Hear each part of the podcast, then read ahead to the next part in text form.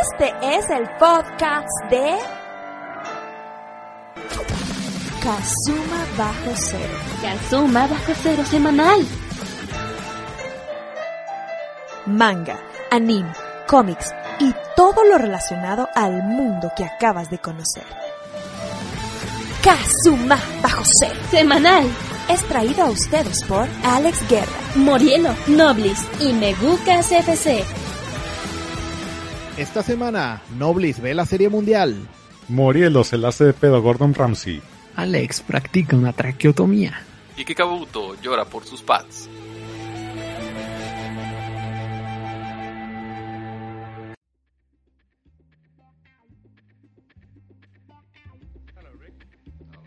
Y bienvenidos una vez más al podcast de Kazuma Bajo Cero semanal en otra emisión de nueva cuenta para traerles a ustedes las noticias que han estado surgiendo entre lo que es el mundo del manga, de los cómics, del anime, videojuegos y un largo etcétera, etcétera, etcétera. Por un lado nos acompaña como lo ha estado haciendo durante las últimas semanas y ahorita con una, con un furor exorbitante porque ya estamos aquí en las últimas de la serie mundial Noblis. ¿Cómo te encuentras Noblis? ¿Cómo, cómo se está disfrutando la serie mundial estos días? Ah, pues gracias. Eh, hola, ¿cómo están todos? Pues yo he estado bien, me he estado divirtiendo bastante porque eh, yo no soy de esos fans villamelones de los Dodgers.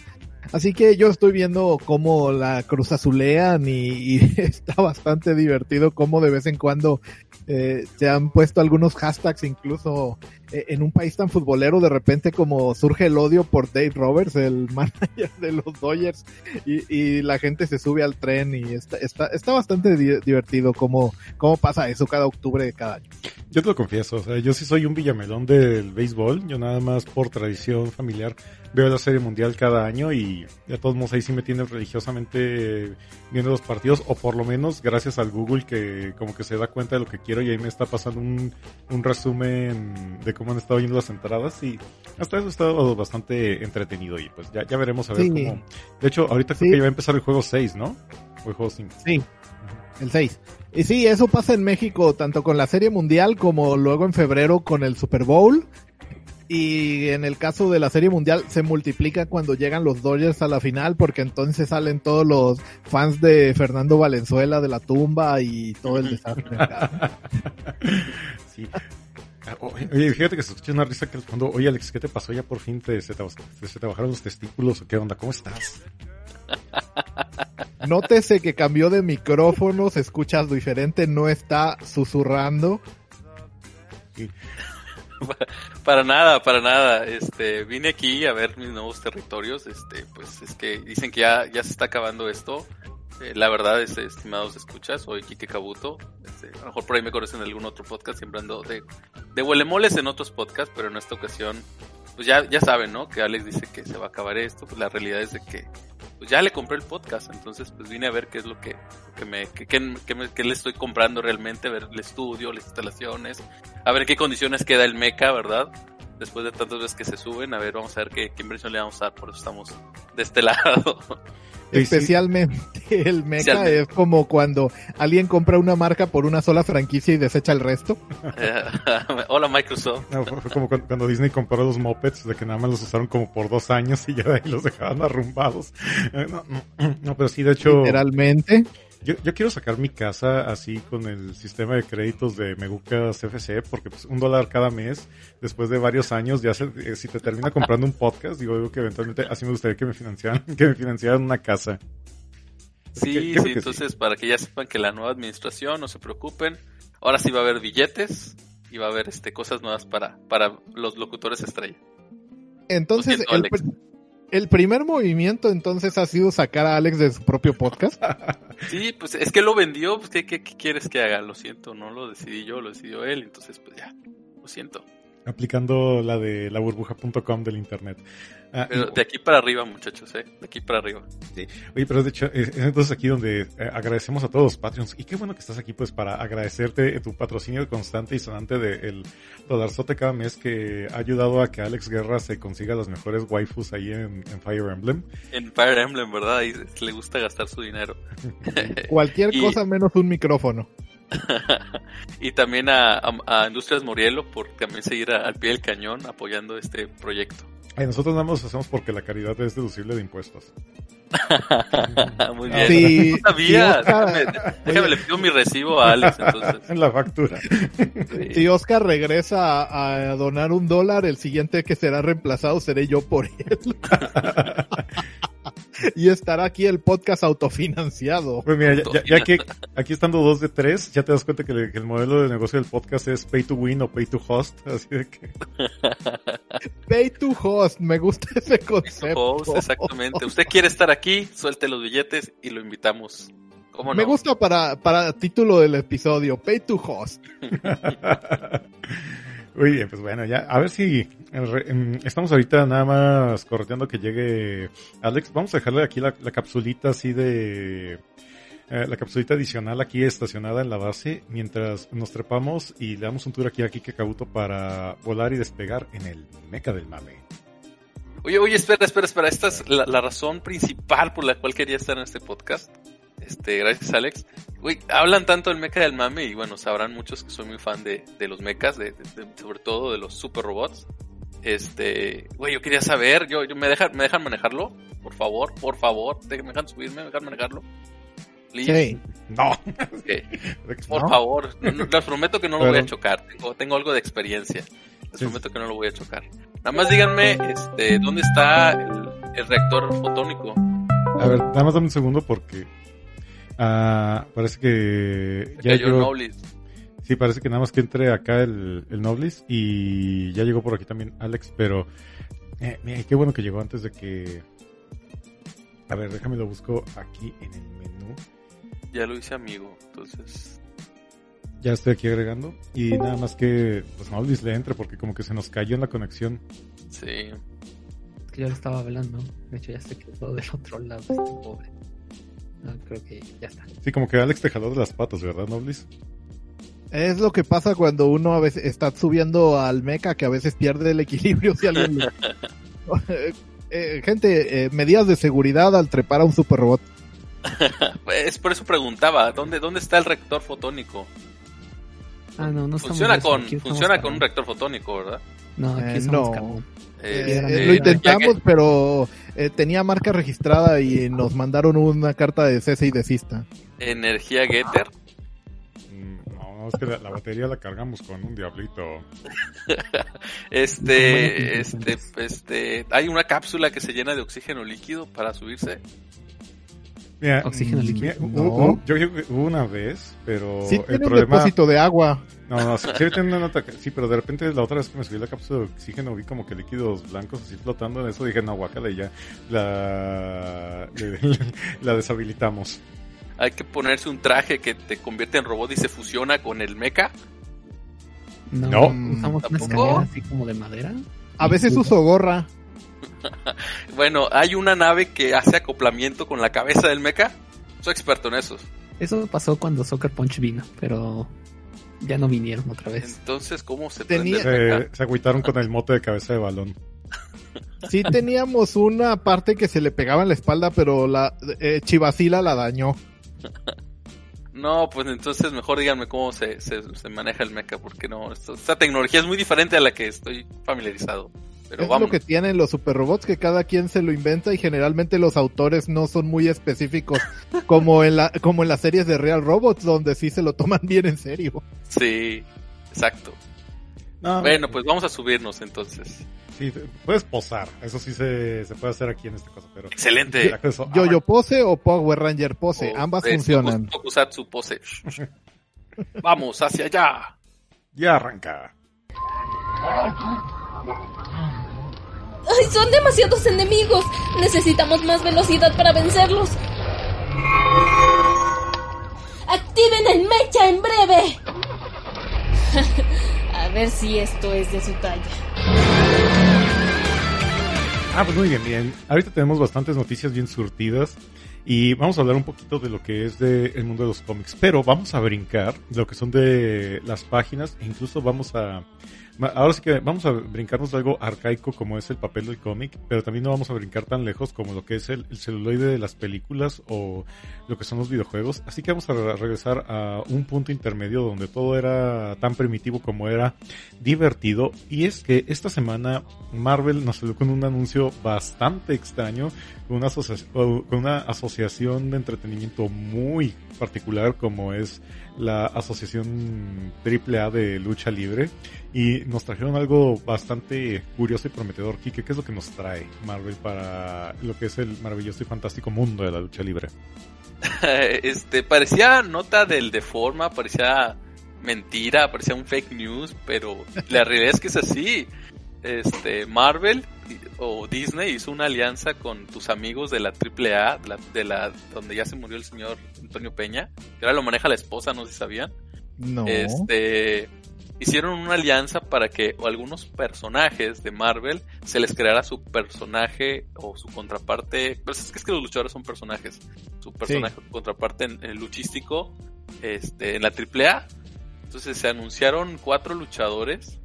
Eh, que pues bueno, hacen referencia a héroes de Marvel, ¿no? anunciaron es uno que se llama Aragno, que es como Spider-Man. Sí, es algo así como si Spider entonces Spider-Man vuelve a sus raíces. Pues no, porque creo que anda sin camisa y el Spider-Man cuando la primera vez que luchó y así traía un como chamarrita o algo así, como un hoodie. Sí, y como un pasamontañas en la cara. todavía se veía mejor que el, que el aragno que presentaron. No sé, no me ah, gustó, no me terminó de gustar la, la máscara. Eh, Qué pena, o sea, eh, ese Spider-Man como de, de inicios era, era tan fácil de hacer como que, que, que les dio pereza hacerlo bien. Exacto, exactamente. Entonces como que le quisieron meter mucho diseño a la máscara y no, no sé, a, mí no me... Como que siento que son cosas que no combinan. Ahorita, ahorita déjate digo todos los nombres y al final te digo que me recordó. ¿Cuáles son los otros tres? Aragno, que es, obviamente inspirado en Spider-Man. Uno que se llama Leyenda Americana, que, pues obviamente es, el Capitán América con su A y sus alitas en, la cabeza. Eh, la máscara me recuerda a dos caras, no sé por qué, pero bueno. Eh, y a dos villanos, que es Terror Púrpura, que es como inspirado en, Thanos. Y mi favorito, menos mi favorito chistoso, que se llama Venenoide, inspirado en Venom. Claro, claro. Oye, te quería preguntar lo de... Venenoide está en el ring de lucha. Venenoide, Venenoide. te quería comentar sobre el de, ¿cómo se llamaba? Leyenda Americana, que es el que estaba en Capitán América, porque ya desde hacía varios años, ah, caray, o sea, es común que desde todo lo que lleva el, el sido existiendo, pues se han estado inspirando los luchadores y se acaban las ideas, así que tienes que estarle escarbando del otro lado donde piensas que te puedes ir con las tuyas. Y en otras ocasiones ya había mm, luchadores inspirados en, en personajes de cómics. Y entre ellos sí recuerdo que hubo en algún momento un Capitán América, por lo menos lo recuerdo por este, esta portada de la enciclopedia de máscaras que uh, hace varios años la andaban vendiendo. Y ahí tenían a un Capitán América. De hecho, pues ven la portada lo que eran las alitas y la A que está ahí puesta. Naturalmente en una época más inocente donde no tenías a Disney y a sus abogados azotándote de manera colosal. Eh, pero entonces, ¿cuál es el punto de todo esto? O sea, básicamente entonces están, digamos que licenciando a estos luchadores con imágenes alusivas a los personajes de los cómics. Y estos luchadores, pues, vágame, van a estar peleando en las funciones de la AAA.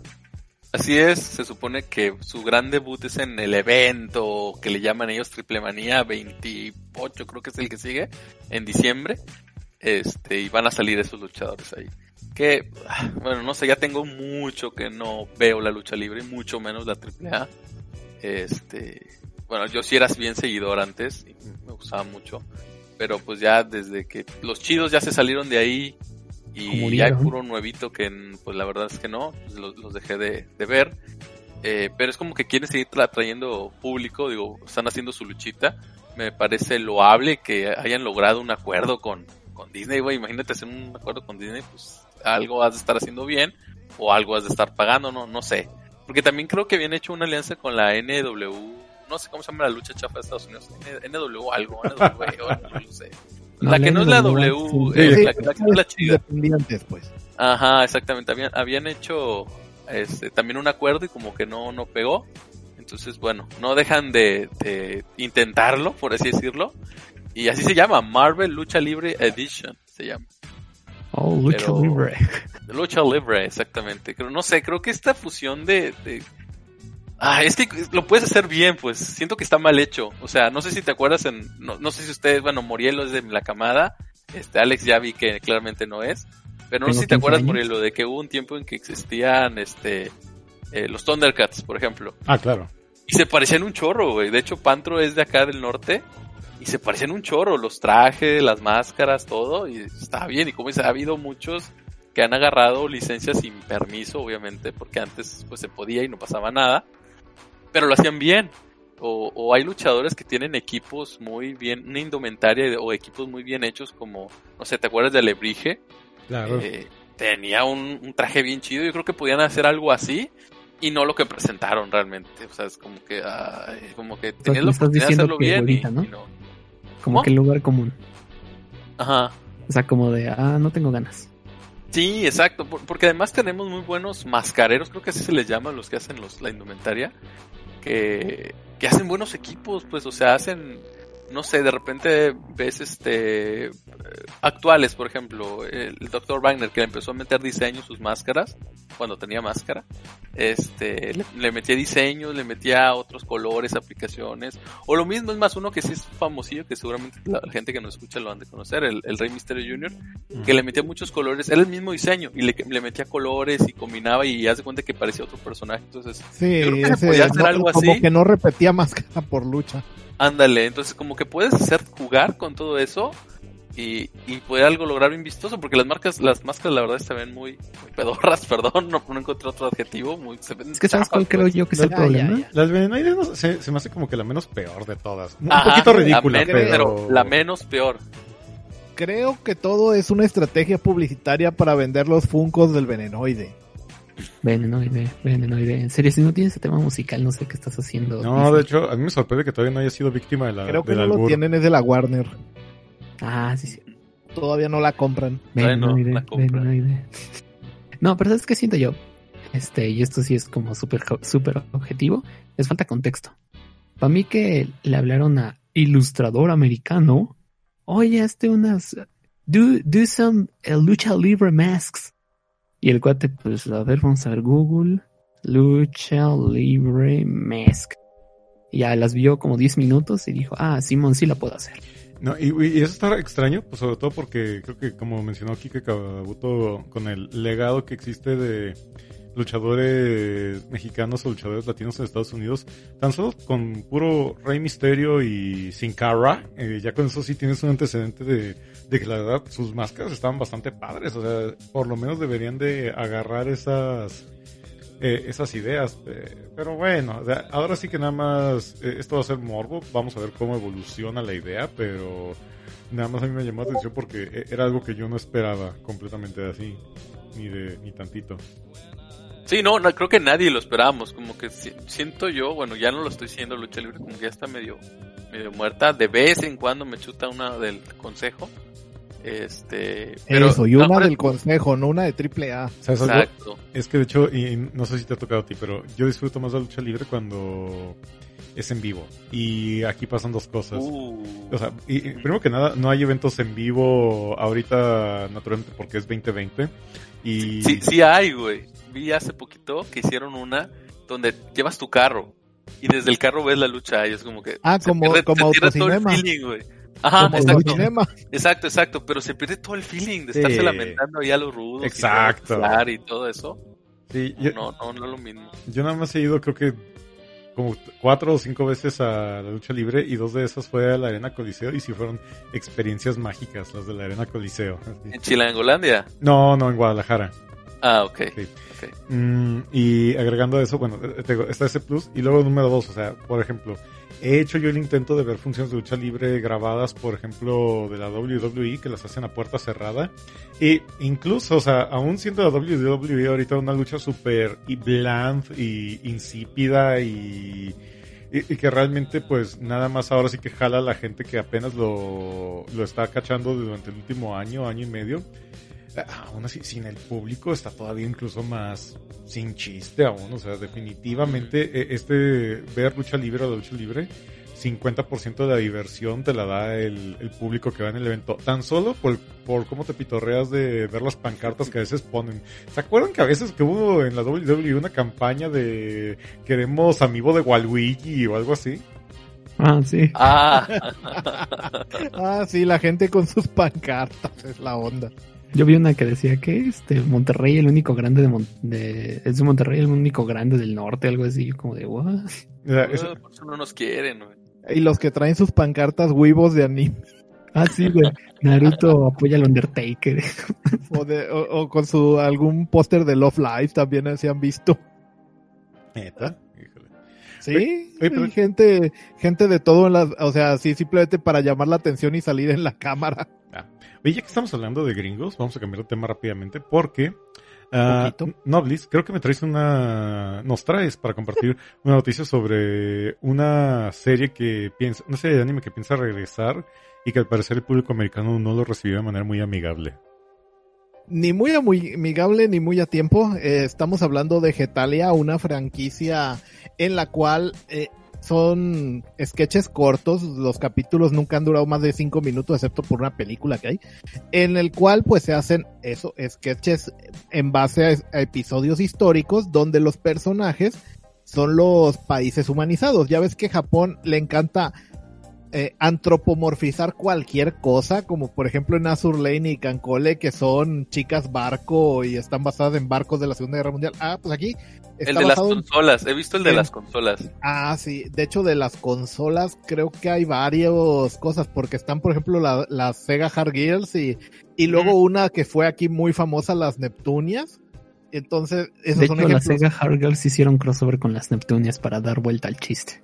Sí, oh. y es ya muy meta el asunto. Bueno, entonces Getalia es algo así, nada más que los personajes son países y no son waifus porque por allá a principios de los 2000 no estaba tan ruda esta tendencia de waifuisearlo todo y además decía el mangaka que lo inventó que no le salía bien dibujar mujeres al principio. No, de hecho, esa cosa cuando salió, cuando a mí me tocó ver cómo Getalia pegó como martillo en la comunidad de chicas por ahí de 2009 a 2011 aproximadamente. Y esa, esa o sea, la gran inmensa mayoría de fans de Getalia que yo conocía eran mujeres, más que nada porque la gran mayoría de estos personajes, países que había, pues eran hombres. Los bandos. Y lo, No, no, deja es que que eran hombres. Morielo. Tienes que decirlo todo completo. No solo eran hombres, eran unos papazotes. No, no, Estaban no. bien los chavos. No, fíjate que de hecho el problema que yo tuve con esa serie. Ya salió el fan de Alemania. Sí, Nah, fíjate O que de... mi, mi bronca con esa serie fue exactamente que, que las fans me la arruinaron porque por un lado yo vi un par de capítulos y dije, está bien, pero como que las fans súper obsesionadas con esta onda de Getalia me terminaron así... de- de- Te de- pasaban ya hoy. Sí, exacto.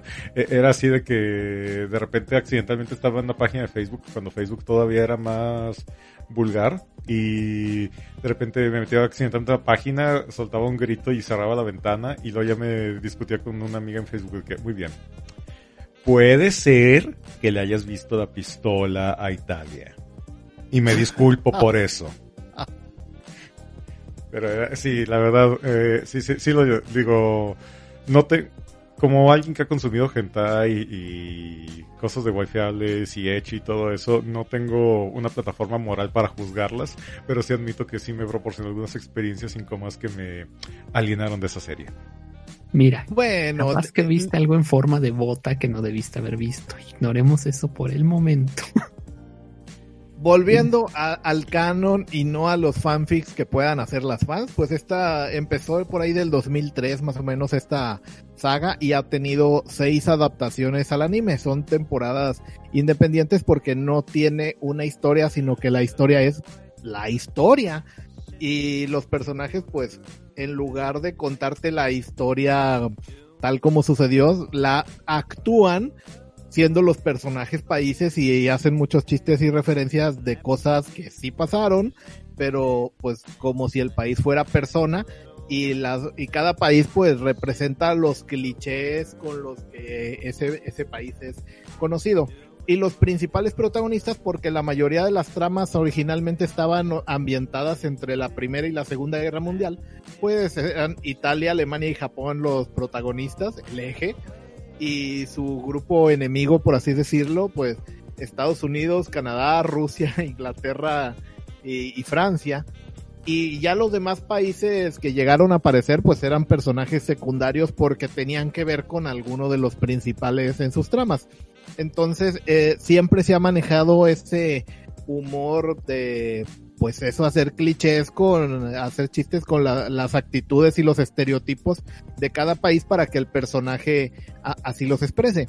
Entonces, ahora 2020, 17 años después y 6 eh, temporadas y una película por, eh, eh, de, de, existencia de esto.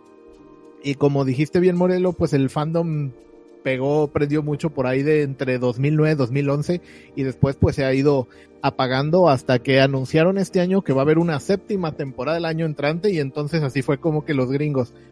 ¿Qué es eso? ¿Nueva temporada de qué? A ver, Oh, que Estados Unidos es ese güero escandaloso que se mete en cualquier lado, ese, eh, no sabe qué está pasando y está obsesionado con llegar y, ser el, el, héroe. No, eso es racista, no me mm. representa, hay, que, hay que cancelar esto, por Dios. Más bien es como de, eso es racista porque es cierto. y entonces el fandom se, ya ven cómo es Estados Unidos en los últimos años de, ay, me ofende, me da ansiedad, hay que cancelarlo. Y entonces, pues, en, internet salió así, pues, una, pues cuando hay una, hay una acción, hay una reacción. Y entonces hubo bastante reacción, principalmente en dos fandoms regionales, como que esto es todavía bastante famoso en Latinoamérica y en Rusia. Y entonces, oh. ¿mande? Oh, oh ¿me estás en serio en Rusia? Sí, sí, sí, sí, es bastante famoso esto en Rusia. Aquí que hay mucho terreno sin explorar, ¿crees que van a, crees que van a estar haciendo algo de provecho? Claro que no, van a ser fans de un manga. No, y a lo mejor tal vez les gusta mucho la representación de Rusia en Getalia, que es un sujeto eh, así como muy nórdico, eh, al cual el resto de los países le tienen mucho entre de miedo esa, delgada línea entre no sé si le temo o lo respeto o así.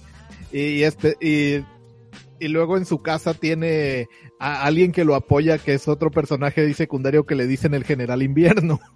Oh. el cual es así, si no respetan a Rusia, respetan al general invierno. Entonces, no sé, yo creo que a los rusos eso les gustó bastante, a diferencia de, de a los estadounidenses que dicen que es racista el asunto, pues ellos como que están orgullosos de su representación. En caso está en que independientemente empezaron a tirarle a, a los fans de Estados Unidos por, por mazapanes, generación de cristal por un lado y luego por otro de eh, neta, o sea, esta cosa tiene 17 años y hasta ahorita te está molestando, así. Cuando anuncian la séptima temporada y empezó así como que a llenarse las redes sociales, yo lo vi principalmente en Twitter, y como que ambos fandoms se dieron cuenta de lo que estaba haciendo el otro fandom y sin entenderse el idioma empezaron a, cooperar de una manera muy bonita, lo que sea contra el enemigo común, eh, la generación de Social Justice Warriors canceladores gringos. Y salieron muchos memes muy buenos. Miren, por si algún día sí se creyeron eso de que Andrés Manuel era patrocinado por el Kremlin, ahora lo creerán. A mí me encanta cuando por fin ponen en su lugar a los justiciosos y especialmente los gringos. Y eso ocurre en especial en las vísperas de esta temporada, que ya se acerca Halloween y sobre todo Día de Muertos, porque nunca falta el gringo que dice, no, no deben de pintarse de de Catrina, si no deben de festejar Día de Muertos, porque eso es apropiación, apropiación cultural. Y como todos... yo. Y llegamos toda la banda, así, toda la banda angloparlante a decirle, sabes que nosotros nos sonamos con mamadas. Si los gringos quieren festejar Día de Muertos, adelante, no hay bronca, o sea, tenemos probablemente... A los mexicanos nos gusta que lo hagan. Exacto, tenemos probablemente una de las tradiciones más metaleras de todo el mundo y, y, y nos gusta compartir en este caso. Regrésenos a Speedy González. De hecho, queremos más caricaturas de Speedy González. De hecho, iba a ver una película de Speedy González, ¿no? ¿Eh? Sí, este, por ahí del 2015 Ah, Warner pero me había- imagino que los Social Justice Warriors la cancelaron por Warner había anunciado me que iba a sacar me varias imagino. películas en solitario con los personajes franquicia de los Looney Tunes. Esto antes de que se confirmara que Space Jam 2 sí iba a pasar. Y entonces, este, habían dicho que iba a haber una película de El Pato Lucas, una de Box Bunny, una de Speedy González y otra de, creo que del Gallo Claudio.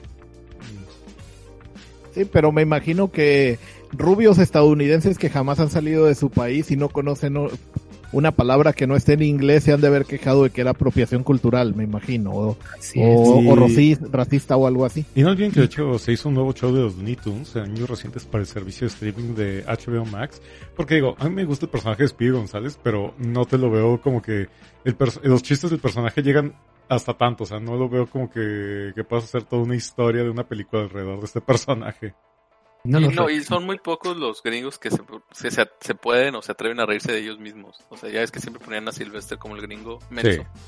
Eso no, no sucede, es poco. Bueno, digo, Pues, precis- muchos, pero muy Por eso es que no les gustó su representación en Getalia, porque todos los países pues están representados por los clichés que dan risa y, y pues en este caso a, eh, a Estados Unidos lo representan como a ellos y a Canadá son unos gemelos hijos de, de Inglaterra, entonces Canadá es, es buena gente, educado, modosito, así bien eh, como los canadienses de, eh, eh, estereotípicos, y Estados Unidos, pues es el gringo loco, güey, así pues.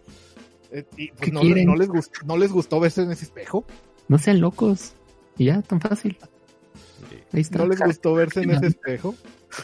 Ahí está pesado. No sé si se acuerdan de una escena en Los Simpson cuando van a Inglaterra y que Homero le pide perdón a la reina de Inglaterra después de haberle chocado el carro. El carruaje, sí.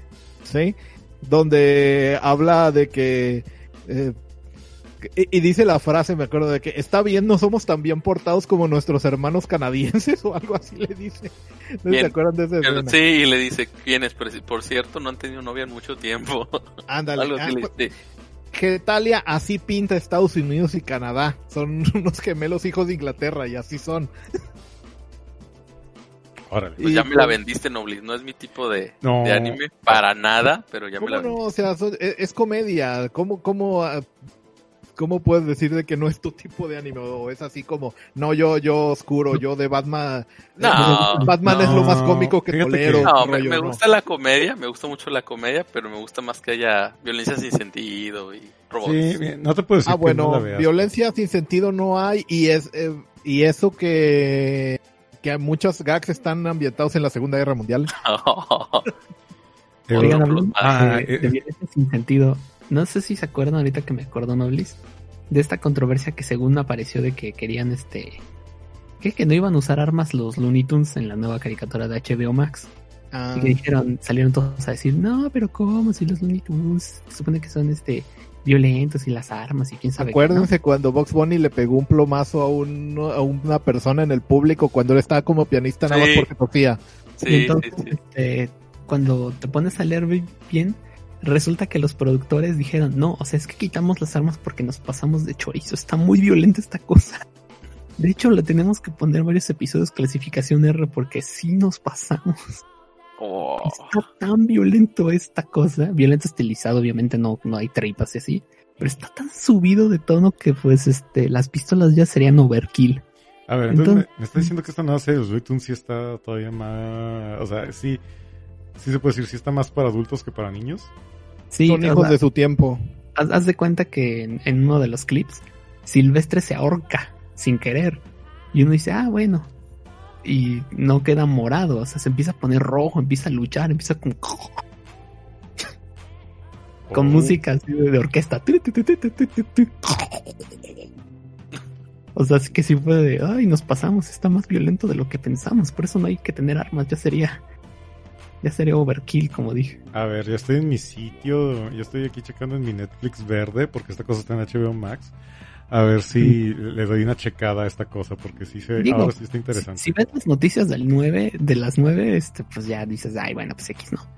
Pero compárala con otras animaciones actuales Que no sean Ricky Morty, obviamente, porque Ricky Morty, pues no, no, no, No, cuenta en esta pero no sé, primera temporada de Steven Universe. Ajá, o sea, po- ponte a pensar, ¿pondrías estos clips al lado, así cuando ya lo ves? ¿Pondrías esto, esto, después de Steven Universe o antes de Wickerverse? Digo, me, me lo llevo de tarea. O sea, de Yo también, los voy a buscar. Porque ya ves que en los, los 2000 les hicieron otras y eh, Ah, todo el, todo el... Lunatics carisma que tenían. show de los No. Era el show de los Looney Tunes donde como que eran roomies, el Pato Lucas y Box Bunny. Ay, a mí, se a ese, a mí, ese a mí sí me gustó. Era hit or miss, o sea, había unos capítulos que se iban bien Sí. botanas, pero había otros que sí resbalaban gacho. Sí, pero el- los temas musicales estaban buenísimos. Sí, tienen sus puntadas. O sea, no, no es lo mejor, pero a- ahora sí que mencionaste el Lunatics, sí hay cosas peores de los Looney Tunes. Ay, Bueno, esa- pues Warner y esas cosas, a ver cómo le va a Animaniacs cuando salga. Bien, ¿eh? Bien, ¿viste los cortos? Ah, prometen Sí, mucho. sí, se ve bien. Pero, y, y el, a ver, el éxito en Latinoamérica va a ser su doble doblaje, a ver qué ponen. uy, pero por el Hulu verde apenas. Yo no espero nada, Pero- la verdad. Yo espero que dure una temporada y, y le echen una checada y no los dejen y los vuelvan a encerrar en el tanque. Yo espero ahora sí, este, reírme. Porque creo que vi a los Animaniacs muy pequeños y no entendía los chistes.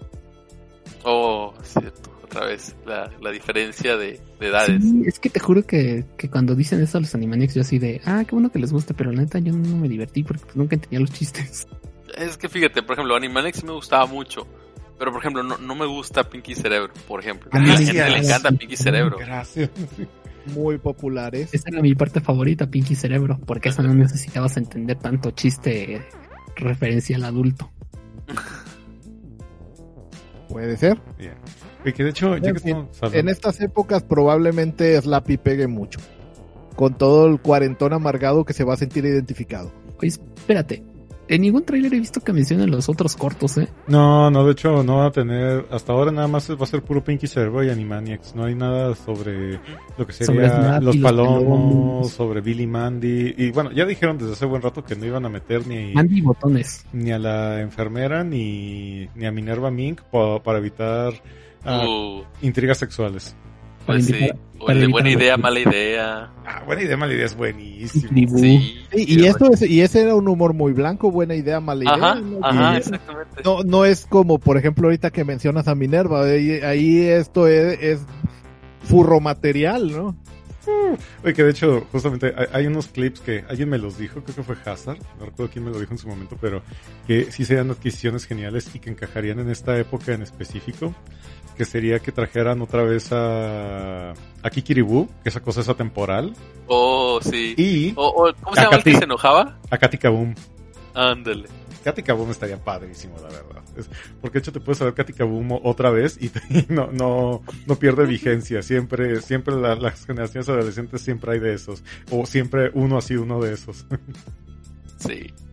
Ok, ok, ya que estamos hablando ya de, de Hulu, vamos a brincar un poquito al tema de los streamings, porque esta semana Netflix estuvo anunciando que estaba haciendo, va a traer algunos trabajos de animación y de algunos otros proyectitos que estuvo anunciando en días recientes, y entre ellos hay tres principales que llamaron nuestra atención. Ah, en primero, lo que se anunciaron esta mañana, que fue que van a hacer una serie de live action de Assassin's Creed, a lo cual yo nada más doy un pulgar para arriba y digo, pues, ojalá les quede chido porque Fíjate que Assassin's Creed yo sé que es como que una de las franquicias... exitosas de la historia. No. Sí, pues sí, eh, eh, está, está bien posicionada. Es una marca muy bien posicionada Assassin's Creed en lo que es en la industria de los videojuegos. Y por ejemplo, ha habido entregas buenísimas y ha habido entregas malísimas. Y luego ya como que desde lo que fue Odyssey, Odyssey... eh, creo que tú lo has jugado, ¿verdad, Noblis? Eh, algunos, pero eh, las entregas impares son las malas, las pares son las buenas. Exacto, así que pues sí tiene lo suyo, sí tiene lo malo, pero así que pues va, pin- pinta que va a estar interesante, aunque de hecho yo todavía estoy pendiente de meterme de lleno a jugar Assassin's Creed, ya que bueno que me dices que las, las pares son las buenas, ¿verdad? Sí, porque acuérdate de que, por ejemplo, la de Ezio Auditore, que es la más así, más recordada, es la 2. Luego de eso le siguió la de... La de los piratas, que es la eh, 4. la de la de Boston creo que no le gustó a nadie, pero el 4 fue el de los piratas que estuvo bueno y luego siguió el de Revolución Francesa que estuvo que estuvo chafo y, y, y bastante lleno de bugs de gente sin cara. Pero entonces retomaron la, la, el victoriano que estuvo bueno. Espera, el de la independencia americana no, no fue bueno. A mí me gustó, a mí me gustó. Ese es el único que tengo. Bueno, puede haberte gustado, pero es que, es que venías de Ezio y después de ese sigue el de los piratas no sé, pero yo creo que es más por, por el personaje. No, no, no, no, soy fan de la, de la franquicia realmente. Me desespera eso del modo stealth, pero me, me, me gusta el 3, no, no sé por qué. Y a mucha gente le desespera de que tengan que estar metiendo lo de la trama del presente futuro con calzador. Sí. Sí, pues tienes que unirlos de alguna forma. De hecho, fíjate, yo soy tan ignorante de Assassin's Creed que cuando salió el trailer de la película y vi la trama, estaba platicando con uno de mis técnicos después de ver el tráiler y le dije, se me hace tan idiota la idea de que metan un sujeto en, en estas máquinas para simular como si estuviera en el tiempo aquí realmente. ¿Dónde sacaron eso? Y que me dice del juego. que, ah. Sí, pero en los trailers del juego eso nunca lo ves. No, no, no. Es por eso, yo, yo nada más, yo conozco Assassin's Creed por videos de YouTube y trailers, así que tengo pendiente aventarme. Y eso que yo sí fui de los que cobró su copia gratis de Assassin's Creed. De, ¿Cuál fue el juego el que toma lugar en Francia? Que fue cuando lo sacaron porque según esto usaron, eh, están usando el modelo de Notre Dame, de la iglesia de Notre Dame, la catedral de Notre Dame de ese juego para remodelar la que la catedral que se incendió hace un par de años. Eh, creo que ese fue el 5. Pues yo creo que se lo tengo gratis ahí. Creo que tengo unos juegos de Assassin's Creed también ahí por ahí guardados en mi, en mi cuenta ahí de, de, Steam o de Uplay. Pero bueno, en fin. Ah, otra de las series que van a salir va a ser una serie animada de, de Godzilla, pero ahora sí va a ser anime, anime. No va a ser como la serie de Godzilla que fue producida por Cartoon Network a finales de los noventas. Oh. Eh, malos recuerdos ahí. Y por último tenemos un anuncio que esto sí me llamó la atención y me tiene bastante emocionado, eh, que es eh, una serie animada de Pacific Rim. Que, wow. Sí, ojalá salga bien. Más que nada porque Pacific Rim, por ejemplo, a mí me encantó la primera película, recuerdo que la vi hace un par de meses otra vez y sí dije, no, está súper palomera. Sí, no, ha envejecido bien y todo. Y, la dos, está bien de acción, pero se nota claramente que se, se, nota el enorme hueco que dejó Guillermo del Toro al no estar involucrado en el proceso creativo. Y que era para y que era para, para China, para que China comprara un chingo de esa película. Y que lo hizo. El mayor problema de la 2 es que existe la 1. Sí, ándale. Sí, exacto, tienes razón. Si hubiera salido directo la 2 sin tener un antecedente con qué comparar, eh, creo que eh, hubiéramos hubiera tenido mejor recepción, pero cuando ya viene cuesta abajo, pues pues te pasa como con el Assassin's Creed de la independencia de Estados Unidos. que venías del de que venías del de Ezio en, en, Italia renacentista y pues ay. Yo lo único que espero es que con esta mezcla de licencias que he hecho, sabiendo que ya por fin tenemos una licencia de Godzilla para hacer una serie de anime y una licencia de Pacific Rim para hacer un anime, por fin se cumpla mi sueño de tener un Pacific Rim versus Godzilla, que es para mí el, el último, así es, es, para mí es The Dream, o sea, Pacific Rim contra Godzilla es algo que en papel por lo menos para mí suena como la mejor idea de la década. Fácil. Pues denle dinero a, a Guillermo del Toro y lo hace. Él lo hace, él le encantan los cayús, él, puta, él ama, él conoce y sabe. Y no creo que el Tojo se ponga muy, muy exigente con los requisitos para, para soltar la franquicia. Sí, no, ya después de todo el murero que han hecho acá, pues yo creo que... Debe, dinero y haga lo que quiera. Sí, este, es, cuando hablamos de Godzilla es este obligatorio momento en el que me acuerdo me acuerdo para volver a contar esa anécdota de aquella vez que salí con una persona tan tonta que uh, fue al cine y quería que viéramos la película con doblaje porque le daba flojera leer y era una película de Godzilla.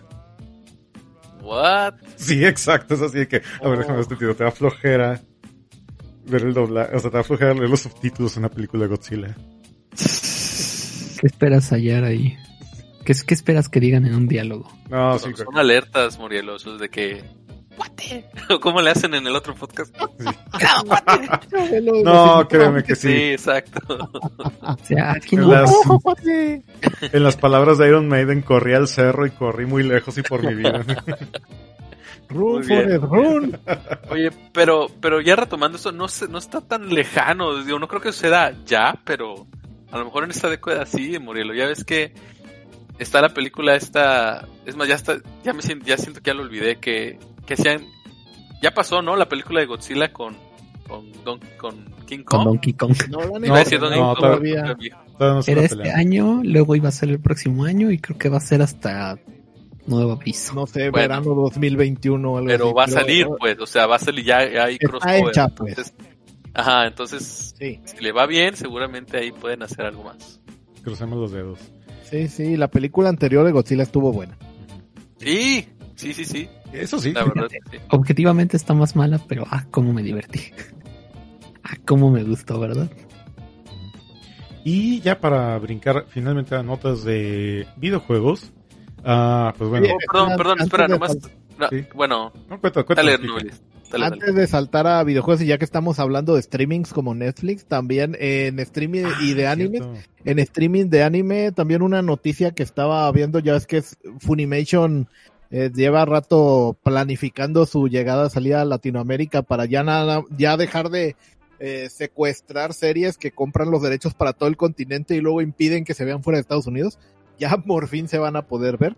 Y ya dieron precios para Latinoamérica. 92 pesos al mes y una suscripción de 928 anual. ¿Cómo ven ese precio? Guácala. Sí, que- y, y otra vez, ¿qué tan grande está el catálogo? Pues parece que bastante porque llevan como año y medio, dos años eh, obteniendo franquicias importantes en exclusiva que no un tiempo estuvieron dejando que las tuviera Crunchyroll, pero se las han ido quitando. Entre ellas creo que de lo más relevante de actualidad es la de My Hero Academia, por ejemplo. Tienes toda la razón Y- y sabes que se me cuatrapió porque Ya no, está con no Titan, te ¿no? escuché bien y dijiste Funimation. Funimation sí tiene un catálogo muy bueno. Sí, y, y, pues en lo personal, Overlord también, esa serie también la tienen ellos. Y sí, tienen, tienen, pues junto con Crunchy en Latinoamérica, esas dos son las que se reparten la mayoría del catálogo. También tuve la oportunidad de probar la beta de Anime Onegai. Y la beta te deja hasta descargarte los capítulos, lo cual está, está práctico. Lástima que nada más tienen cuatro series. Pero bueno, ahí van empezando y, y a ver en el futuro cómo les va. Y que nos anunciaron también los del Anifest, ¿te acuerdan estos que hacían eh, deals ahí con Cinemex para poner películas de anime eh, en, pues eso, en las salas de, de Cinemex? Pues están comentando de que se van a volver streaming y que van a empezar con un catálogo de unas 75 películas el año que entra. Pero ellos son puras películas, ¿no? Según Sí, yo. ellos son puras películas, así que más que competir con Funimation, Crunchy, High Dive, pre- eh, estas, estos más bien serían como un tipo Cinepolis Click de Ah, películas sí. de anime. Entonces van a tener una suscripción y también un- una forma de rentar películas individuales. Como Cinepolis. Exactamente. Entonces, pues está bien, porque las películas que fueron trayendo con el tiempo han de tener los derechos y planean seguramente conseguir otras que el Konichiwa no traiga. Pues mientras más competencia haya, pues creo que nos vamos a beneficiar. Porque ahora sí va- vamos a tener de dónde escoger. Hasta cierto Aunque- punto, nada más que con los streaming luego el problema está cuando quieres ver muchas cosas y, ah, esta serie la tiene este, esta otra la tiene el otro y no voy a pagar cinco suscripciones. Justo, fíjate que justo he tenido una, uno de estos problemas de una astilla por culpa de eso porque eh, estaba con la novia maratoneando todas las películas de Marvel otra vez en el transcurso de las últimas semanas. Bien Y hecho. Ya íbamos por la parte camino a la era de Ultron y ya para entonces cuando prendimos la tele y andábamos revisando el catálogo que tenía en Amazon Prime, nos dimos cuenta que ya todo el contenido de Disney valió chetos en Amazon Prime. Porque obviamente ya el próximo mes ya llega Disney Plus aquí a Latinoamérica. Así que, pues a- ahora sí sería el debate de pagaré Disney Plus para ver las películas Avengers, pero digo, básicamente ya afortunadamente nada más lo usaba por hueva, porque desde hace rato había comprado los boxes de las películas y aquí las tengo, pero Oh, qué pudiente. ah, pues mira, los agarré en oferta, eran como 350 pesos por boxet, así que Eh, pues valen una lana. Según yo valen más. sí, sí, mira, hasta te muestro. Las agarraste regaladas, qué chido. Sí. Este, fíjate que estoy viendo las mismas, pero yo por mis Pokémones, mis Pokémon son mis hijos. Este, porque ya, de hecho, lo que dices, quitaron el contenido de, de, de Disney, de Netflix primero y después de Amazon. Entonces ya no hay nada, ya no hay nada, nada, nada de Disney. Y pues si quieres ver algo de Disney tienes que, que contratar el nuevo servicio. Entonces yo creo que me va a pasar algo similar. No sé, yo creo que lo voy a contratar noviembre, diciembre y ya en enero veo si un mes Netflix y otro mes Disney o porque eso estar pagando varios streams, pues sí, pues todavía no, no, no gano lo suficiente para hacerlo.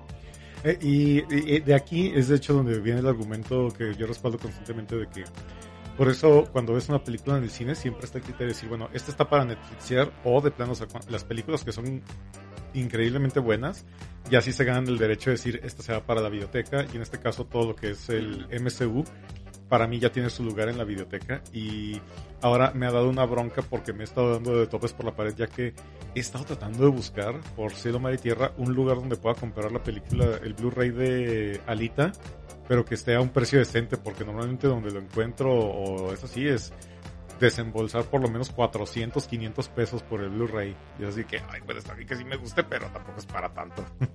Hasta el Mix-Up.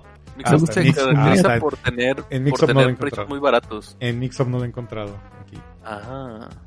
Está, está difícil de encontrar esa película, la verdad. Espero.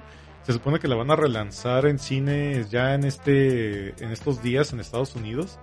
Así Ojalá. que- ojalá que esto como que haga que agarre vuelo y la quieran relanzar otra vez en formato casero. Ahí es lo que ando un poquito ahí a- al pendiente. ¡Hala! No está, tienes razón, la estoy buscando ahí. Ese es, por cierto, los que están escuchando, y recomendación, entren ahí, ahí. Hay, este, buenos precios para las películas. Muy Sí, buenos precios. en series sobre todo, en las series se están yendo hasta con precios del 50%, así de que temporadas de Arrow o, o de cosas así de ese estilo están en 100 pesos las temporadas. Ah, pero en fin, Ah, muy bien. Entonces, continuando, y había un tema muy breve de, chiste de Mario Kart, pero me lo voy a brincar porque ya andamos un poco apretados de tiempo, porque esta noticia de videojuegos se me hace más relevante, ya que CD Projekt Red aplicó la Lionel Hutz y cuando dijo que no eh, que no va a haber más retrasos, pues como mucha gente lamenta que Twitter no tenga la opción de editar, porque en realidad el tweet es no, va a haber más retrasos, ya que esta semana anunció que se va a retrasar todavía más el lanzamiento de Cyberpunk 2077, lo cual el número indica más bien ya el año en el que por fin saldrá el juego en vez del año en el que toma lugar el juego en cuestión. Ah, y esto se debe a que, según esto, el equipo, pues tanto por los temas de salud, contingencia, etcétera, y otras bronquillas, y el, y el hecho de que han tenido que optimizar, bajo el pretexto de que han tenido que optimizar el juego para, ¿cuántas dijeron? Como siete plataformas distintas. Para Ah, todas las consolas, pues las actuales y las de siguiente generación. Que son dos Xboxes, dos Plays, PC, van Ojalá cinco. fueran y- dos, son cuatro Xboxes. Y está. Pero bueno, no, lo digo los de ahorita. Dos. Ah, no, son tres Xboxes. Puta. El One, el S y el X.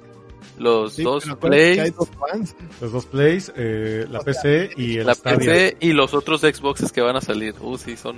Es Ya- que ya tiene, me faltaron tiene dedos, que correr, tiene que correr desde el Xbox S, o sea, no digas tú el X, el S, el, el, el básico, hasta el Series X. Son to- O sea, en, en Xbox tienes cuatro niveles de poder diferente en consolas, y luego, pues, Play tienes tres. El Play 4 básico, el, eh, el Pro, Pro. Y, y luego el 5, Ujú. más la versión de PC, entonces ya tienes ahí seis plataformas. Correcto, y, Cuatro, cinco, seis, siete, ocho. Y otra vez, Stadia.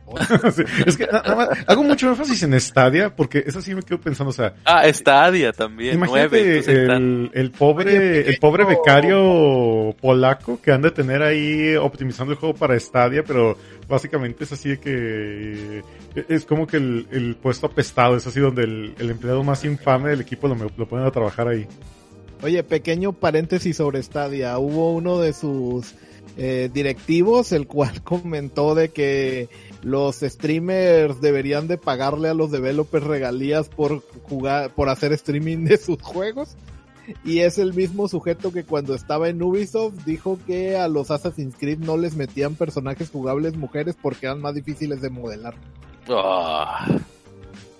No, Entonces pues ya salió de, de, salió o lo salieron de Ubisoft hicieron el Assassin's Creed, de- el de griegos con Cassandra y, y pegó mucho. Y ahora está en Stadia aportando sus grandísimas ideas. Ay, pero bueno, ah, sabemos que esto es común en la industria, pero lamentablemente este se convirtió en un meme, porque ¿desde cuándo estábamos esperando 2077 de Cyberpunk? Desde marzo, abril, ¿no? Ujú. Sí. Y cada vez pues hubo retraso tras retraso tras retraso y me daba un montón de risa como es que mucha gente está particularmente furiosa porque dicen ya aparte mis vacaciones o ya ya hice así que o, o dije que me iba a ir a trabajar y todo eso y ya me lo recorren así con, con qué cara llego a mi jefe para decir no sabes qué pues se me, me cambio mis vacaciones para el para el 10 de Para diciembre o Oye, yo hacía eso con juegos que me gustaban, pero fíjate, lo, lo que se me hace es que incluso comentan, porque ya ves que hace algunos días se convirtió en Gold, que Gold es eh, básicamente Sí. ya tenemos cerrado el juego y vamos a mandarlo a producir. ¿no? Sí. Que de hecho que de hecho ya se está produciendo. Entonces, esto significa que si siguen trabajando en el juego, cuando te llegue el juego, tienes que va, va a haber un super parchezote día Parche. cero, o sea, día uno. Sí, sí. Como ya se está haciendo uno. mala costumbre. ¿Cómo era para este como. Fallout, Fallout 76, ¿no? Que tenía un parche bien marrano para arrancar. Y creo que había un Mortal Kombat que tenía un parche donde básicamente te bajabas el juego entero otra vez, también una vez. Este, pues el mejor parche de día 1 que ha habido en la historia fue el de Sea of Thieves. No sé si lo recuerdan ese parche del día 1. No. No. Pesaba unos K porque era nada más bajarse, ya es que ese juego es de piratas, era nada más para bajarse un parche para el ojo así de tu personaje que tenía bordado un número 1 en el huequito para taparte el ojo. Ese era el parche del día 1. Ah, Era un parche de verdad. Sí, es el mejor parche del día uno que ha habido. Oye, no, en fin, eh, y en otros asuntos, eh, ah, ya comentaste la gente que está inconforme con el retraso, en cambio hay otra gente muy conforme, porque ya ves lo que ha estado pasando con las reservas de las consolas nuevas, incluso hasta de las tarjetas gráficas de... eh, que, que están saliendo también este año, que por ejemplo Nvidia sacó su serie 3000 en teoría el 17 de septiembre, pero pues no hay stock y hay gente a la cual pues estuvo preordenando la, la, las tarjetas y se las van a dar hasta diciembre igual con las consolas también que en teoría salen el 10 y el 12 de, de noviembre pero hay eh, pues que, que, que no hay stock y que según alguna gente que no alcanzó y que hasta diciembre te aguantas entonces hay mucha gente que bueno quería yo mi consola mi tarjeta para jugar eh, Cyberpunk, pero lo retrasaron hasta que haya stock de, de hardware para usarlo, según dicen muchos, ah, en plan chiste también. Se, pus- se pusieron de acuerdo. Saludos a Mencos de Hitoken Media y de IXN, que está armando una compu y tampoco, entonces tuvo que comprar una 2060. Saludos, Mencos. Uy, ojalá no le la haya tomado a, pre- a- a precio de nuevo ahorita. Ajá, porque exacto. Pero bueno, a ver. No, no vale la pena con lo que está por salir. Yo ya me resigné. Yo, yo, yo ya dije, este año no voy a comprar ni- nada de hardware nuevo para videojuegos porque exactamente ahorita la demanda está por las nubes. Yo mejor me espero hasta la cuesta de enero o en su efecto hasta el siguiente buen fin, qué sé yo, pero eh, a- a- ahorita hay mucha, mucha demanda por esta clase de artículos. Justamente ahorita estaba pasando por Amazon rápido para ver cómo estaban con las ventas del Xbox One. Eh, digo, del Xbox Series. Y el Xbox Series X, sí, ya, está agotadísimo. El que todavía puedes llegar a pescar es el Series S. Pero pues, ya lo había platicado. A mí lo que me gustó mucho es el, como que, como te lo quieren vender en Estados Unidos, que es como una especie de plan de financiamiento a tres años, que son como 20 dólares o 25 dólares al mes, pero pagas el Xbox eh, mensual y la aparte ya te viene con el Game Pass incluido. Y esa opción sí se me hace así como que dije, ah, mira, está, está práctica, está cómoda y, y creo que era dos años el plan de financiamiento, pero sí, si llegan a traer ese modelo aquí a México, yo sí me trepo luego, luego para eso con el Xbox. Lo La dudo Game- porque allá Game- es primer mundo. Allá- ah, y al final del financiamiento puedes comprar el Xbox o cambiarlo por otro. Este, se llama All Access ese programa y está bien chido por lo que dices porque pues estás pagando tu, tu Xbox. O sea, te llega un Xbox así nuevo, nuevo y pues tú lo, lo- o sea, no es tuyo, lo estás financiando, lo estás, lo estás rentando más bien. Como, como un plan telefónico. Ándale. Mm, Pero, pero en el plan telefónico el teléfono sí es tuyo. Aquí la consola no es tuya. Tú decides al final si te la quedas o la regresas, güey. Sí.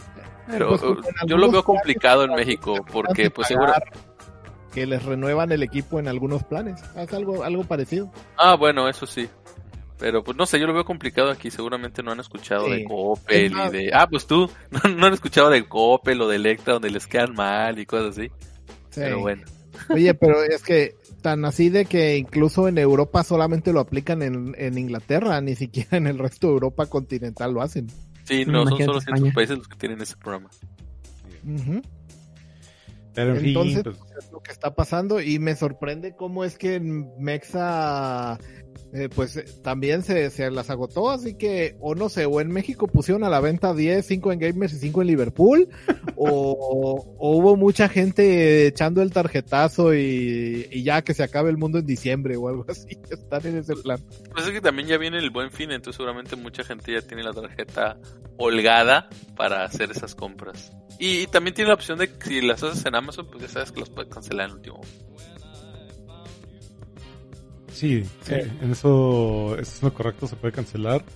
Ah, se ajustan los precios. Y de hecho, ya cuando, según esto, simulé que le iba a reservar, hasta te dan la opción de pagarle incluso a meses la reserva. Así Sí, que. digo, Pero también hay stock, eh, perdón, Amazon ha estado aplicando una de que sí, te deja reservar y cancelar, pero también te deja hacerlo a- aunque no tengan stock de verdad. Ya si después cuando llega el tiempo de lanzamiento y no te lo puede mandar y te la tienen que aplicar como Morielo con sumario, pues no, no, no les duele.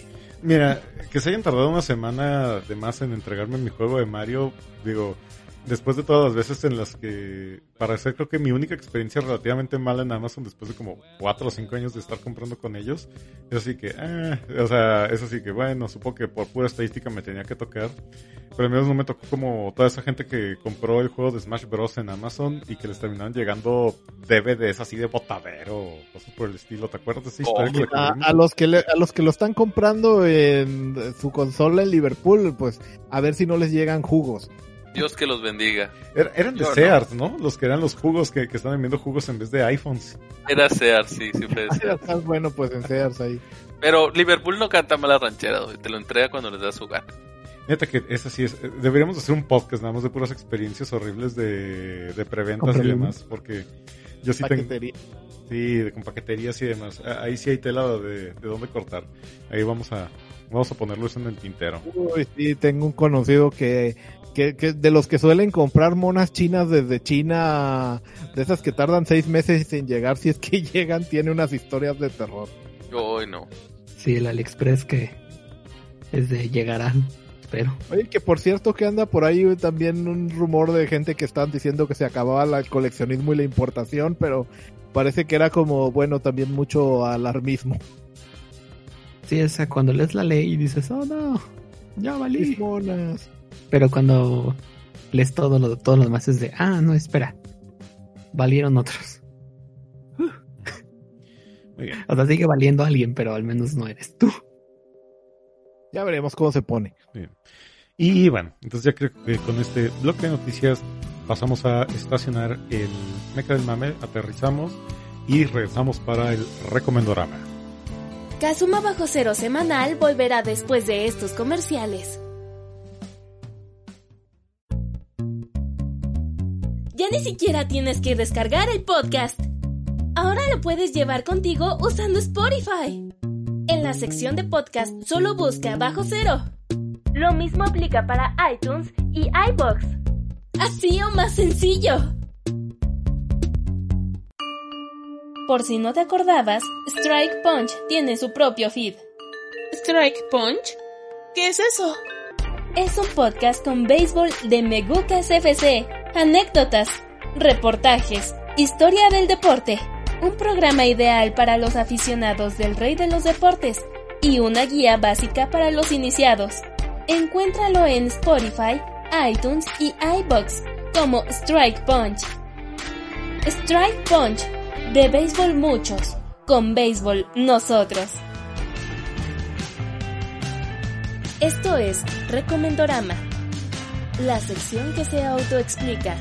Y estamos de regreso con el Recomendorama, la sección que se autoexplica y vamos a pasarle la palabra aquí a nuestro invitado Ike, Ike Kabuto. ¿Qué nos vas a recomendar en este programa? eh, con, con el permiso de ustedes, bueno, ya es mi, ya es mi podcast, habíamos dicho, ¿verdad? Lo siento, Alex, ya, ya, ya, ya no eres necesario, gracias. Este, luego te paso el dinero. Eh, con el permiso de ustedes, El dólar mensual. voy a recomendar dos cosas. Primero voy a recomendar, obviamente por, por mis hijos, pues, estoy viendo muchas caricaturas en Netflix y estoy viendo una que, que ya me tiene loco. Se me hace muy graciosa. Es, es para niños pequeños, pero los grandes lo podemos este, disfrutar. Se llama Chico Bombón, mono con herramientas. Que no es más que una caricatura que habla un poquito de temas de la ingeniería. Que, oh, ingeniero, te va a gustar, Murielo ¿no? hablan de repente de elasticidad, de materiales, velocidad, aceleración, entonces con, con cosas muy locas, muy, muy disparatadas. Y la animación está muy bonita, el diseño del personaje está muy padre, entonces los, los episodios son cortitos, duran como 15 minutos. Y hoy, hoy precisamente, eh, bueno, no sé cuando, no sé si publican cuando graban esto, pero ya salió la cuarta temporada de, de, de Chico Bombón y hoy nos chutamos todos los episodios de cajón, entonces si pueden verlo, está, está chistoso, está padre. Y Si le dan herramientas a un mono, que puede malir sal. exactamente, exactamente, pero o sea, está chistoso porque te digo, son cosas, casos ridículos, pero se aplican bien la física. Y de repente salen cosas ahí muy, muy chistosas, pero bueno. Y la otra recomendación así rápida es que, como ustedes ya saben, están regalando Rocket League. O sea, es un juego que ya es gratuito en todas las, las plataformas. Ya sea si tienes PC, Xbox, PlayStation, hasta Switch. Este, y el cross-platforming está genial. Estoy jugando con, con la raza, con mis amigos, y pues ya saben que todos tenemos tutifruteado ahí de plataformas. Entonces ya yo, yo lo estoy jugando en Play, este, pero amigos que lo están jugando en el Switch, alguien que lo está jugando en PC, y jugamos súper bien, no hay lag, todo, todo se, se coordina muy bien. Ahorita hay un evento de Ghostbusters, donde si sacas cosillas ahí para tu carro, sale un, un pegajoso, una trampa de, de, de cazafantasmas y cosillas así. Entonces, este, si pueden, jueguenlo. Y lo único malo, o lo único que le veo así malo, es que no tiene chat de voz. Pero bueno, hay mil soluciones que puede hacer eso, con un Discordazo, un Google Hangouts, o hasta con el WhatsApp, que es el que estoy usando, porque, pues, digo, jugamos en diferentes plataformas. De- WhatsApp de voz, y se, se hace muy bien ahí. De hecho, Entonces, te iba a decir, o sea, para que no tenga chat de voz, se me hace más una bendición que cualquier otra cosa porque yo he jugado Rocket League al menos durante los últimos cuatro años aproximadamente. Sí, de hecho, cuando, cuando los que sí pagamos por el juego nos dieron un paquete de, nos dieron un paquete de legado con todo el DLC que tenía, todo el DLC no licenciado que tenían previo al free to play. Y te Ajá. regalan una plaquita de establecido en tal año. Así que ah, ahí lo tengo, pero eh, la bronca está que, neta que he jugado en nivel, a nivel competitivo, no muy lejos, he llegado a oro lo ma- en mis mejores días, pero Oh, pero eh, eh, ya cuando llegas a entre, que estás en- brincando entre plata y oro y para arriba, la gente es así de que se pone súper sarcástica y súper sangrona y eh, sí tiene fama. Rocket League de ser probablemente una de las comunidades de videojuegos más tóxicas, así que así como estás jugando con tu grupo de amigos cascareando y todo, está chulada, está perfecto. De que si, si de plano quieres desarrollar lo que le llaman fiebre de cabina o fiebre de cabaña con un grupo de personas, ahora sí, métanse a jugar a competitivo, porque ahí sí se van a terminar odiando. Pero Sí, bueno, no. eso es algo que pasa en todos los juegos competitivos cuando hay un meta establecido, especialmente si, si son cosas de equipo, que hay gente que se pone a... No, el meta dice que es así y si no lo estás haciendo así me voy a enojar. Cierto. Aunque pues, todos no es- sabemos que no hay chat de voz en Rocket League porque pues, obviamente saldría acá el, el ingenioso con Sam. Aunque eso se me hace bien raro porque yo sí recuerdo, no sé si lo de- habrán deshabilitado porque Rocket Lo League- desactivaron, Murielo, y supuestamente lo van a volver a integrar, pero como que, no sé, yo siento que no lo van a poner. Yo siento como que algo ahí no, no está bien. No, sí, que- Y lo volveremos a poner un día. Sí, como, que algo, como que hay un pleito ahí entre las plataformas para esa, para ese apartado. Pero, pero sí es cierto lo que dices. Por ejemplo, cuando alguien anota un autogol, le pongo ahí con el texto Great Shot. Muchas veces. Y se sale el güey, no aguanta nada. pero bueno. Entonces, es gratis el juego, es gratis, gratis hasta, ya saben lo que yo digo. Son los juegos que más me gustan, lo que son sin gas, sin gastar, gratis hasta las patadas. Entonces, gratis, atórnele, es gratis y está en todas las plataformas. Sí, luego después ahí, ah, luego a ver cuando invitan a las cascaritas ahí para, para echarle... Ah, pues luego, luego, agréganme Kike Kabuto todo con K. Kike, K-I-K-E, Kabuto. Y si usted me está escuchando y me quiere agregar, nomás mándeme un mensaje, porque luego me agrega gente que no conozco. Y no hay bronca, nomás dígame, yo lo escuché aquí y lo agrego, no hay bronca. Como lo escuchó usted en Kazuma Bajo Cero Semanal, Kike Cero. Kabuto. Muy bien. Ah, Noblis, ¿qué nos traes para recomendar esta semana? Pues mira, yo también he estado jugando un juego sin gas, que en este caso es el Genshin Impact. Todavía no me topo con la Paywall, así que de momento me la estoy pasando bien. Ya que me tope con la Paywall, pues lo voy a abandonar, yo creo. Pero bueno, de también de la temporada de anime de otoño que va empezando, van casi todos los series nuevas, llevan unos tres o cuatro capítulos ya.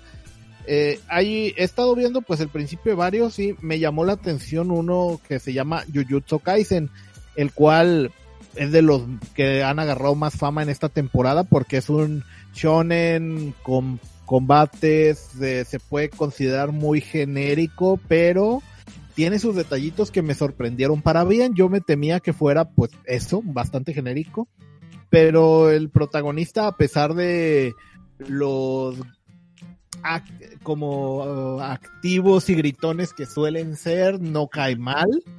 Pero por lo menos no, no lo he hecho hasta el momento. Entonces esta serie trae, pues, como, pues sí, elementos que ya se han visto en otras partes, en otras series. Hay gente que la comparaba al principio el planteamiento mucho con Bleach, por ejemplo. Eh, entonces aquí te eh, mencionan de que hay pues está el mundo normal y, y en él hay lo que llaman maldiciones, pero son vienen siendo como típicos yokais que viven en algún lugar por algún motivo, algo que pasó, típica historia de ese estilo y entonces hay hay gente que se dedica a eliminarlas. Y el protagonista en el primer episodio pues se ve involucrado con estos y resulta que que, que también tiene esa habilidad y ya lo reclutan y tal y de ahí sigue para adelante. Entonces sí tiene muchas cosas como de shonen genérico, pero hecho bien. Entonces me ha sorprendido por dónde va hasta ahorita, que apenas van a, va, en el episodio número 4.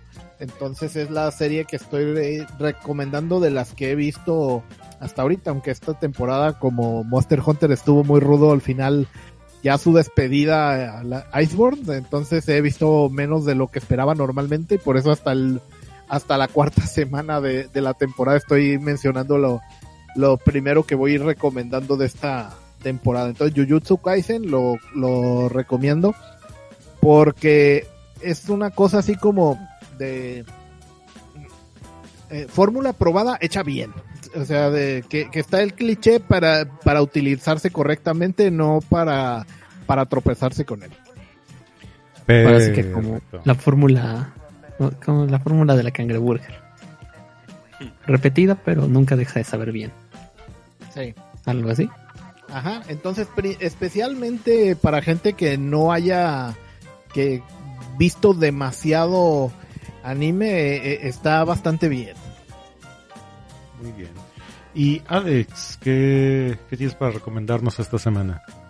Esta semana les iba a recomendar Dorohedoro, porque ya le iba a empezar a ver.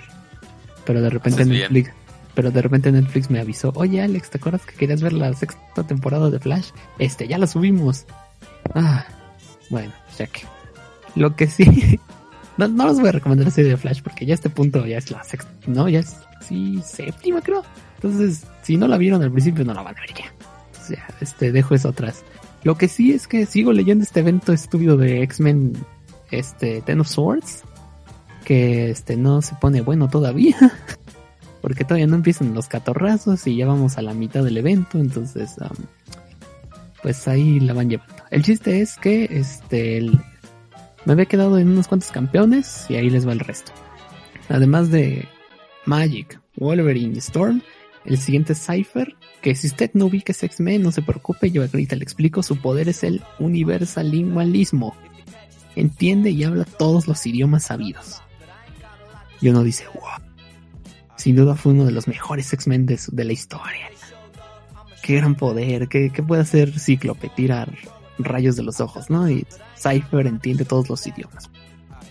Pues a él le toca ser este parte de los campeones, este, y resulta que tiene un amigo tecnoorgánico que se llama Warlock, que se vuelve espada, una espada que pesa 8 kilos. porque pues, esos datos me dan en el cómic y pues ya, lo eligieron y era como un número de quiero, pero no quiero, pero no. Y al final sí quise. El siguiente fue cable, pero no el cable que conocen, sino cable jovencito. Tiene ahorita como 21 años. Es un chico sin angustia, sin dolor que quiere a sus papás. Está, está bonita la historia y tiene la espada de Cloud de Final Fantasy VII que tiene zettabytes de información de Galdor, que era un reino místico espacial que destruyeron en eh, historias pasadas de Marvel. Y luego salieron dos que yo no sabía que eran mutantes, que son el capitán y la capitana Bretaña. Y aquí es donde Noblis me dice, ah caray, yo pensé que solo había capitán Bretaña. Y no, hay capitán y capitana, de hecho son gemelos. Jamie y este Y Betsy revisando ese dato me enteré que había Capitana Brasil también. Así es. Y ahora resulta que son mutantes, que son hijos de Psylocke del futuro, pero que están en el presente porque X-Men. Y este, los dos van a estar dentro de los campeones de Krakoa para defender a la raza mutante y al mundo. Y entonces yo así de, "Mm, qué padre. Entonces, ¿quién queda? Seguramente sí va a ser Apocalipsis. Porque Apocalipsis tiene una espada y pues, los villanos son sus hijos, entonces pues, como que hace sentido, ¿no? No, le tengo que ir a dar una lección a mis hijos que se volvieron malos. Bueno, siempre eran malos, pero está, está bien. Está bien el evento. Entonces vean este Dorojedoro, no lo he visto. Ustedes lo ven y me cuentan. Está chido, está chido, Alex, te va a gustar. Entonces, este, vean Dorojedoro y si, y si no quieren arriesgar la vida en un cine como los del Konichiwa esperan, este, dije el nombre en voz alta, pueden ver Promare en este Amazon Prime. No me acordaba que estaba, está en Amazon Prime Promare, la Es película cierto. esta de Studio Trigger. Entonces, si usted este, no quiere arriesgar la vida al ir al cine, puede verlo a través de Prime. Es una gran animación, está bien chila y sobre todo, si usted ya contrata Prime, pues en teoría es gratis, El mono este se parece al de Gurren Lagann. Sí. porque es del mismo estudio, Kike. Uh, Bueno, los mismos creadores del estudio, porque cuando Gurren hicieron... Lagann sobrevalorado, pero bueno, está bien. Este, no, Súper, súper sobrevalorado. eh, no, valorado. Está bien. Y bueno, Hizo lo que hizo y se fue.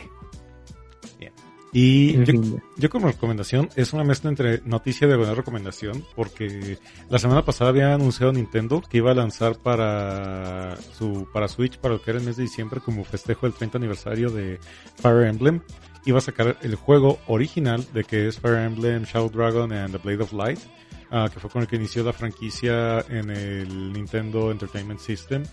Pero en vez de integrarlo a su emulador de Nintendo, como normalmente lo he estado haciendo con algunos juegos así cada, cada mes, simplemente esto va a ser una descarga aparte que ya está en preorden y que va a costar 5 dólares y que al igual que Super Mario Stars solo va a estar disponible hasta el 31 de marzo.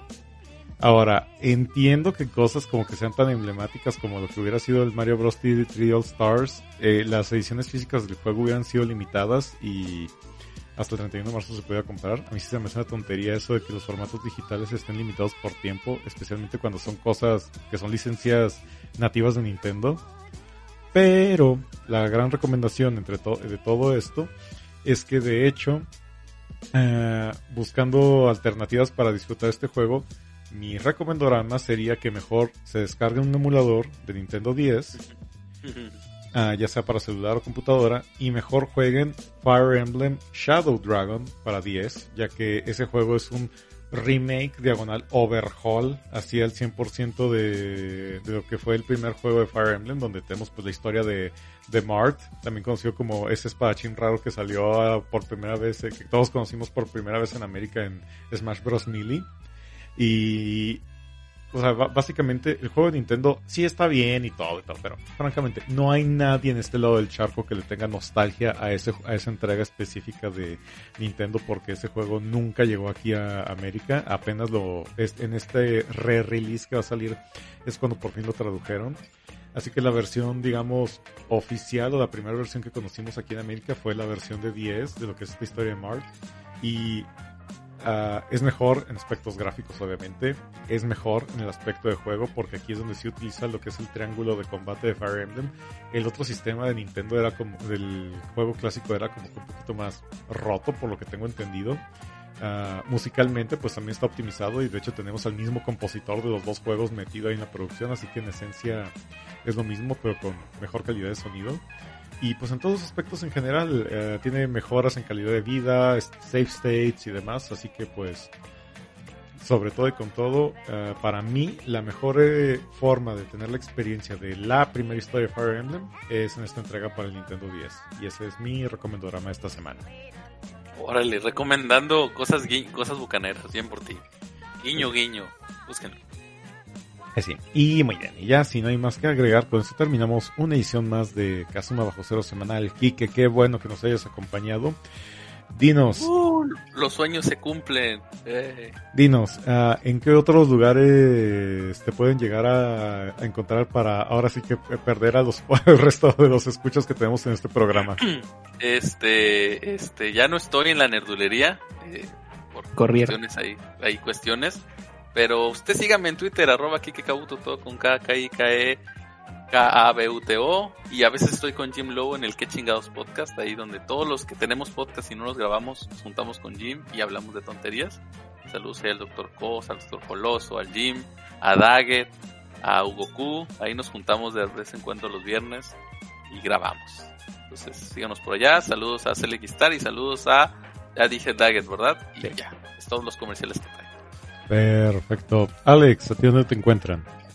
Me arroban con Smith Alex. Les recuerdo que mi webcomic Sweater Sweater queda, está cancelado y a partir de enero de 2021 desaparece por completo.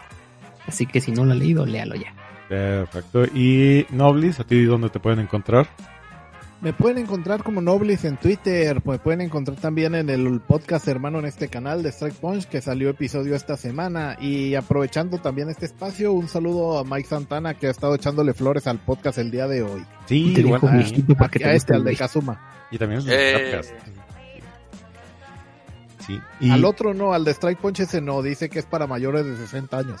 No es cierto, yo no me gusta el béisbol y lo disfruto mucho. Y a un servidor, bueno, muchas gracias. a un servidor lo encuentran en Twitter como arroba morielo y también lo pueden encontrar en YouTube y en internet en el crapcast.com. Que bueno, que nos sigan escuchando. Gracias por seguirnos descargando. No olviden recomendar, compartir y sobre todo dejar comentarios para tratar de agarrar todo lo que se pueda de retroalimentación. Y nos escuchamos en otra emisión más de Kazuma Bajo Cero Semanal, el podcast donde la garantía no está garantizada. Pisada, eh. Bien, entonces aquí es el primer corte y ahora sí que ah, creo que Kike no sé si sabe, bueno, ah, lo que hacemos es que normalmente se nos ocurre alguna cosa al azar que vamos a hacer en la semana, que es lo que ponemos en los créditos de entrada. Entonces ahorita, Justo el- le iba a preguntar que si eso lo grababan cuando. sí, al final Al del fin. programa. Sí, Al final. No, y lo ponemos. Entonces, ahora sí que agarra algo que hagas en la semana, así al azar, sin fuera de contexto en absoluto. No Y- tiene que ser real. No tiene ala, que estar relacionado al podcast. Es- no, no sé, mejor digan ustedes y ahí me voy complementando, no se me ocurre nada. A ver, ¿qué puedo hacer yo? Mm. Ah, ya sé. Yo le voy a gritar a Gordon Ramsay. He estado viendo un chingo de videos de él esta semana. Yo voy a practicar una traqueotomía. oh. Yo voy a ver la serie mundial. Bueno. Ah, este, ya sé, voy a llorar por mis pads. Muy bien. Entonces, vas al final, Kike. Entonces va. mm, va Noblis. Y luego voy yo. Luego va Alex. Y al final Kike. Muy bien. Va. Va. Entonces, Noblis, tú empiezas. Hasta aquí esta emisión de Kazuma Bajo Cero semanal. Recuerda que estamos en Spotify, iBox y iTunes. En todas como Bajo Cero.